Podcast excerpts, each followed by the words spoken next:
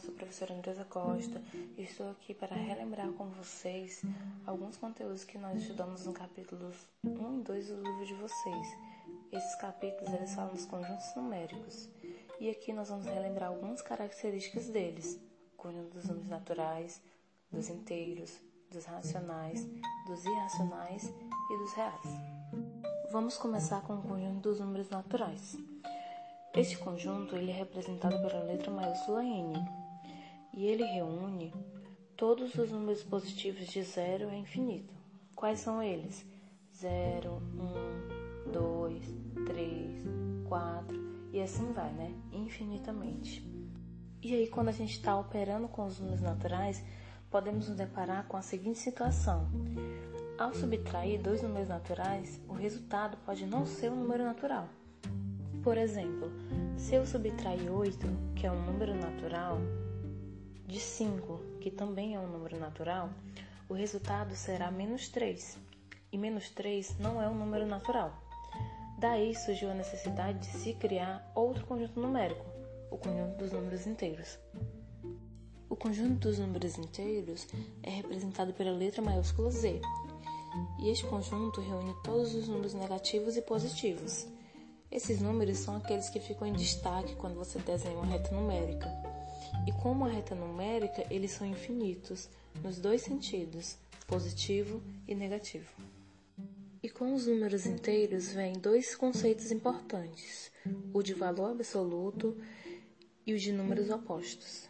O valor absoluto de um número é um número que se encontra quando se despreza o sinal de um número. Por exemplo, o valor absoluto do menos 3 é o próprio 3 e o valor absoluto do mais 5 é o próprio 5. Números opostos são aqueles que possuem o mesmo valor absoluto, mas têm sinais contrários. Por exemplo, o mais 5 e o menos 5 possuem o mesmo valor absoluto, que é o 5, e possuem sinais contrários, positivo e negativo. Como o conjunto dos números inteiros reúne todos os números positivos e negativos, ele reúne também o conjunto dos números naturais. Ou seja, todo número inteiro positivo é um número natural. Assim, podemos dizer que o conjunto dos números inteiros contém o conjunto dos números naturais. Ou também podemos dizer que o conjunto dos números naturais está contido no conjunto dos números inteiros. O próximo conjunto que nós iremos falar é o conjunto dos números racionais. Este conjunto é representado pela letra maiúscula Z, e ele surgiu da necessidade de expressar o resultado de uma divisão de inteiros não exata, como por exemplo 3 dividido por 2. Ao resolvermos essa divisão, 3 dividido por 2, obtemos 1,5, que é um número decimal. O conjunto dos números racionais é formado por todo número que pode ser escrito em forma de fração. Aí entram os decimais exatos e as dízimas periódicas. As dízimas periódicas são números decimais infinitos que possuem uma repetição após a vírgula, como por exemplo, o número 1,222. Esse número 2 ele vai se repetir infinitamente e ele é chamado de período da dízima periódica. Uma dízima periódica, assim como os decimais exatos, podem ser escritos em forma de fração, por isso que eles são considerados números racionais. Os números inteiros também podem ser escritos na forma de fração. Um exemplo, 6 dividido por 3. Se a gente resolver essa divisão, 6 dividido por 3, obtemos o número inteiro 2. Sendo assim, podemos dizer que o conjunto dos números inteiros está contido no conjunto dos números racionais, ou que o conjunto dos números racionais contém o conjunto dos números inteiros. Sendo assim, podemos concluir que todo número inteiro é racional. Agora vamos falar um pouco sobre o conjunto dos números irracionais, representados pela letra maiúscula I. Esse conjunto ele reúne todos os números decimais infinitos, mas que não são periódicos, ou seja, não possui um número que se repete infinitamente após a vírgula. Um exemplo bem famoso de número irracional é o número π. Este número geralmente é usado em seu valor aproximado, como 3,14, mas ele é um número irracional, pois ele é infinito. Outro exemplo de número irracional é a raiz quadrada de 2. Se você for usar uma calculadora para calcular a raiz de 2, você vai perceber que lá no resultado a calculadora vai usar reticências no final, indicando que este é um número irracional.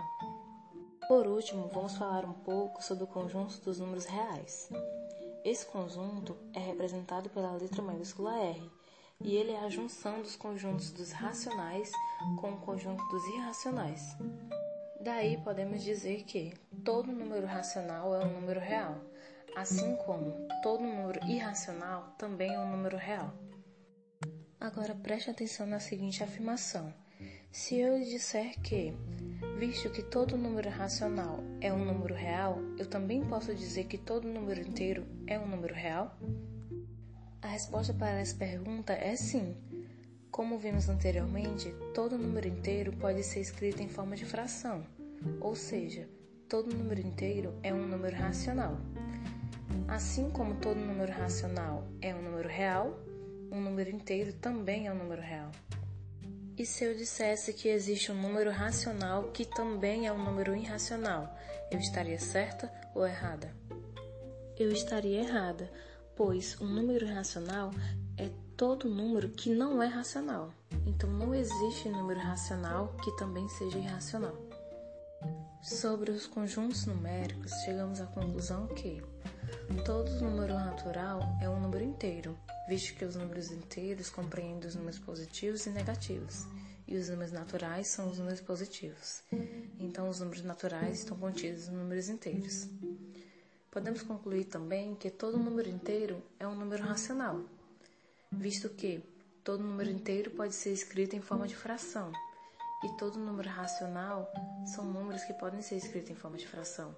Logo, um número inteiro é um número racional.